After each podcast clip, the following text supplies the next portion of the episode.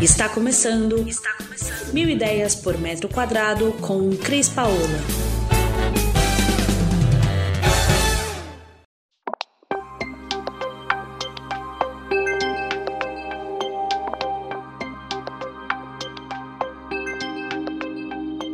E hoje trazendo um tema muito bacana, muito interessante, tão interessante que eu fui estudar de novo.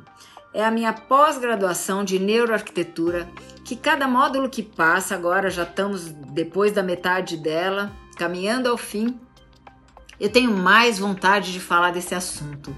E é por isso que a gente vai falar hoje qual é o impacto da neurociência na arquitetura. Vamos lá. Vou começar falando para vocês o que é a neurociência e como que ela vai então chegar dentro da neuroarquitetura. Antes da gente falar disso, eu queria lembrar vocês que estão nos ouvindo aqui no nosso canal de podcast, não esqueça de nos seguir porque a gente traz sempre novidade e coisas bacanas. Mas vamos lá. A neurociência cada vez mais avança nos estudos do nosso sistema nervoso, na verdade, do nosso comportamento, avaliando cada conexão neural do nosso cérebro e como isso vai impactar a nossa relação com o ambiente em que vivemos.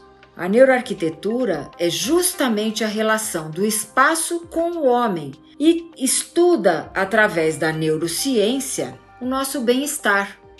E não deixa de ser verdade um pouco disso. Na verdade, o objetivo da neuroarquitetura é entender cada vez mais o cérebro do homem para entender o impacto que isso causa no bem-estar dele e resultando o nosso trabalho, a construção de um ambiente, fazendo com que cada vez mais crie esse bem-estar e essa vontade de ficar nos ambientes. A todo instante, por tudo que nos cerca, quando entramos em um ambiente, nós somos impactados. Aos que pensam que ativamos apenas os nossos circuitos da visão, mas na verdade não. Quando a gente entra em um espaço, nós estamos ativando os nossos cinco sentidos. E é através do estudo disso que nós devemos interpretar e fazer a leitura dos nossos ambientes. Mas então, o que, que é a neuroarquitetura?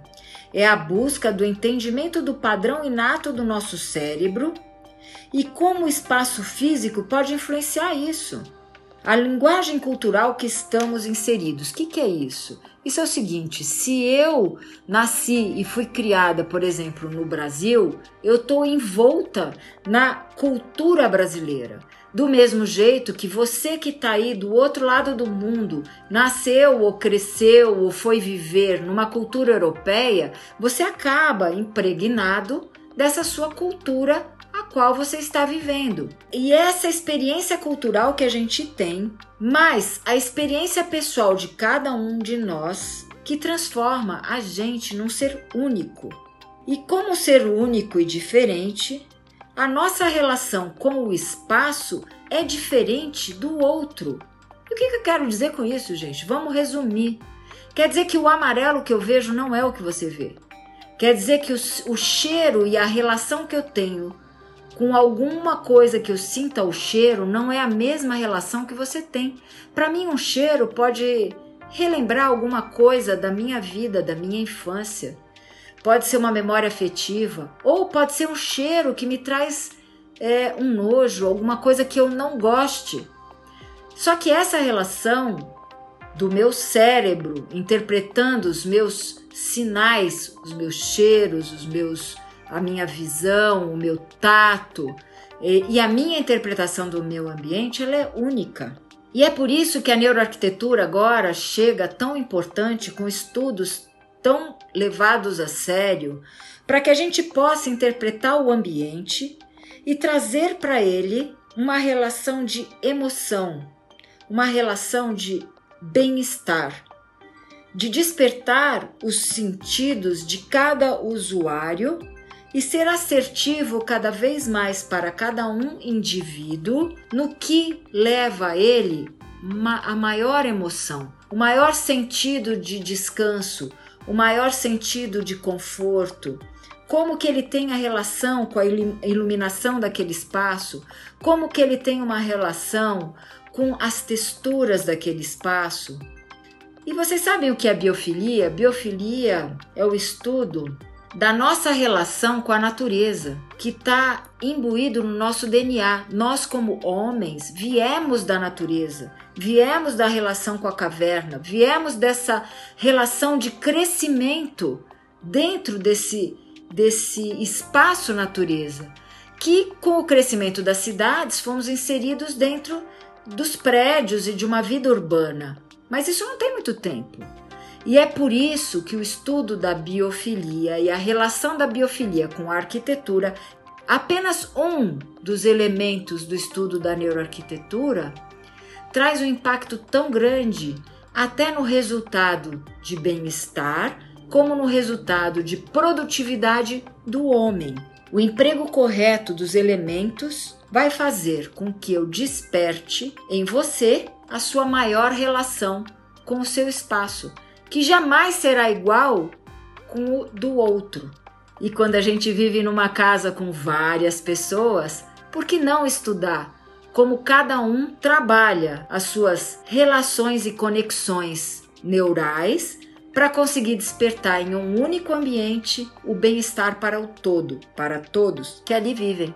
Eu espero ter traduzido um pouco para você o que é a neuroarquitetura e eu queria te convidar a continuar seguindo o nosso canal, porque eu pretendo trazer para você como que ela vai trabalhar cada um dos assuntos relacionados à arquitetura, à relação do homem, que passou a ser para mim hoje a mais importante. Eu, como técnica, até ontem ou até antes de iniciar a minha pós-graduação de neuroarquitetura, interpretava o espaço dentro da correção técnica que me foi ensinada. E a partir de agora, eu passo a interpretar esse espaço dentro da correção técnica, mas com o uso e o sentido e o sentimento de, do homem, que cada um é um. Então eu vou agradecer agora a todos vocês que nos ouvem aí nos outros continentes por estarem nos seguindo aqui no nosso podcast. E a gente quer agradecer então a todos que estão aqui no Brasil, Estados Unidos e Canadá, aí na Europa, Portugal, Espanha, Itália, Alemanha, Irlanda, Holanda.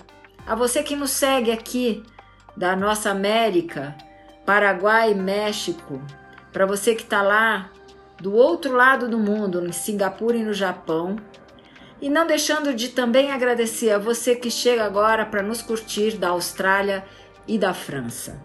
Um beijo no coração e a gente se vê por aqui falando mais da importância da neuroarquitetura e da neurociência nas nossas vidas.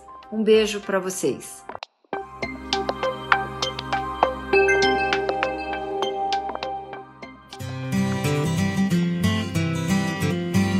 Você ouviu Mil Ideias por Metro Quadrado. Muito obrigada por acompanhar o nosso podcast. Conheça também o nosso site milideiaspormetroquadrado.com.br. Curta nossa página no Facebook e Instagram, Mil Ideias por Metro Quadrado e entre em contato conosco no e-mail contato arroba estudiocrispaola.com.br.